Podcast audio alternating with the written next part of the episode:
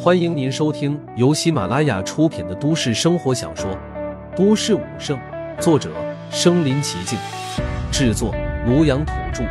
欢迎订阅分享。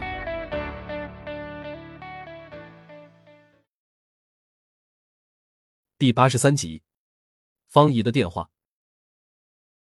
你还是好好待在学校吧，等你毕业了，哥给你安排一个红卫武馆的岗位。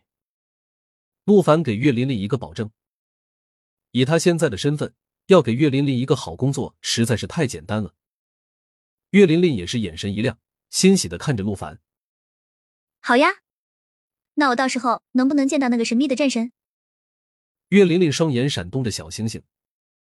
神秘的战神，陆凡倒是被岳琳琳弄懵了，自己不就是战神吗？二哥，你不会逃太远了吧？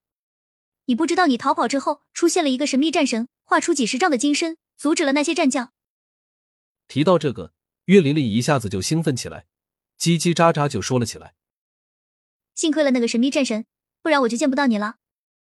二哥，你不知道那个神秘战神浑身金光，坐镇在九天之上，一个巴掌有几百米那么大，都给我惊呆了。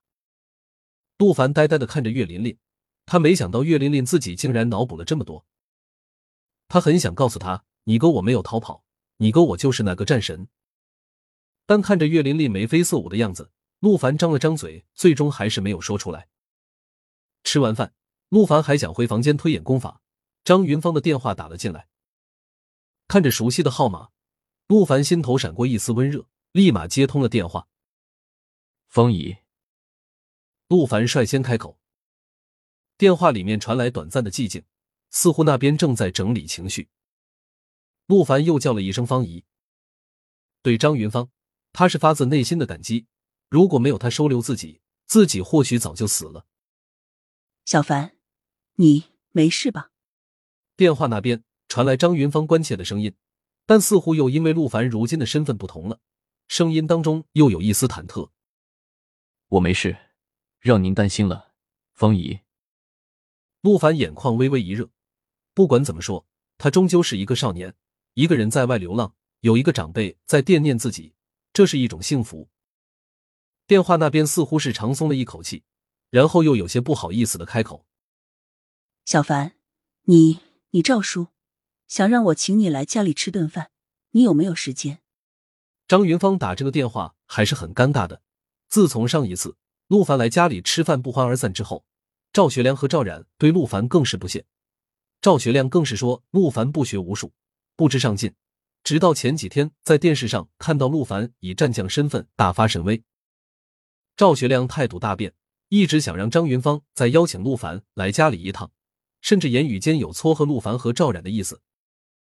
虽然以前张云芳也是这样想的，后来发现陆凡和赵冉两人见面就是看不对眼，就再没提过这事。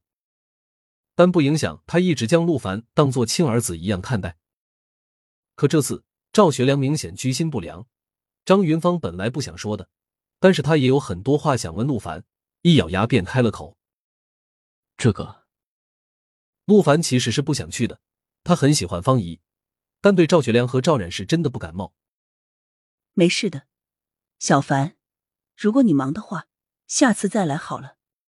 张云芳听出陆凡语气里的为难，立马说道：“其实也没什么事，那我晚上过去找你吧，方怡。”陆凡想了想，还是答应了下来。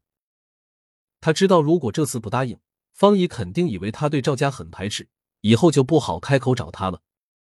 对赵家，他确实很排斥，不然也不会宁愿摆摊住贫民窟也要搬出来了。但方怡对他来说是很珍贵的亲人。啊，你答应了？张云芳惊呼一声，很是意外，但他下一秒便是反应了过来，急匆匆的说道。那你一定要来啊！方姨不和你说了，我去买菜给你做好吃的。张云芳不等陆凡说话，就急匆匆挂断了电话。陆凡看着被挂断的电话，也是哭笑不得。普天之下，敢挂断一尊战神电话的，也就方姨一个人了。另一边，张云芳也是呆呆的看着手里的手机。我竟然挂了一尊战将的电话！张云芳心儿砰砰跳。他一激动，将陆凡如今是一尊战将的事情给忘了，等挂断了才反应过来。哼，战将又怎么样？他敢给我耍横，我就揪碎他的耳朵。下一秒，张云芳的脸色又变得恶狠狠起来。他听得出来，陆凡并没有因为自己的身份而在他的面前摆谱，反而和以前一样亲近。妈，你要揪碎谁的耳朵？赵冉正从外面开门进来，就听到张云芳要揪碎耳朵，有些好奇的问道：“冉冉回来了呀？”张云芳看着赵冉，眼前一亮：“你回来的正好，和我一起去买菜。”说罢，也不管赵冉的想法，拉着他就朝外走。哎呀，妈，买菜你不就行了吗？干嘛要拉上我？赵冉连忙不满的抗议起来：“少啰嗦！晚上小凡要来我们家吃饭。”妈要给他做大餐。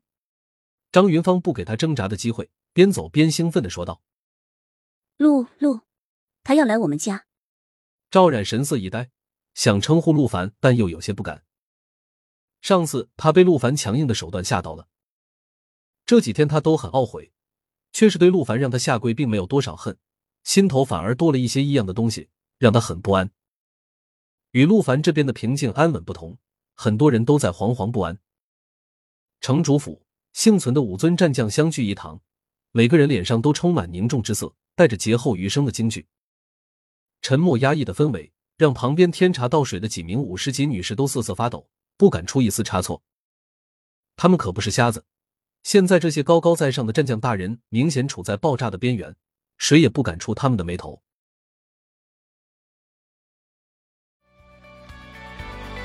本集播放完了。点赞、评论、加订阅，继续收听下一集。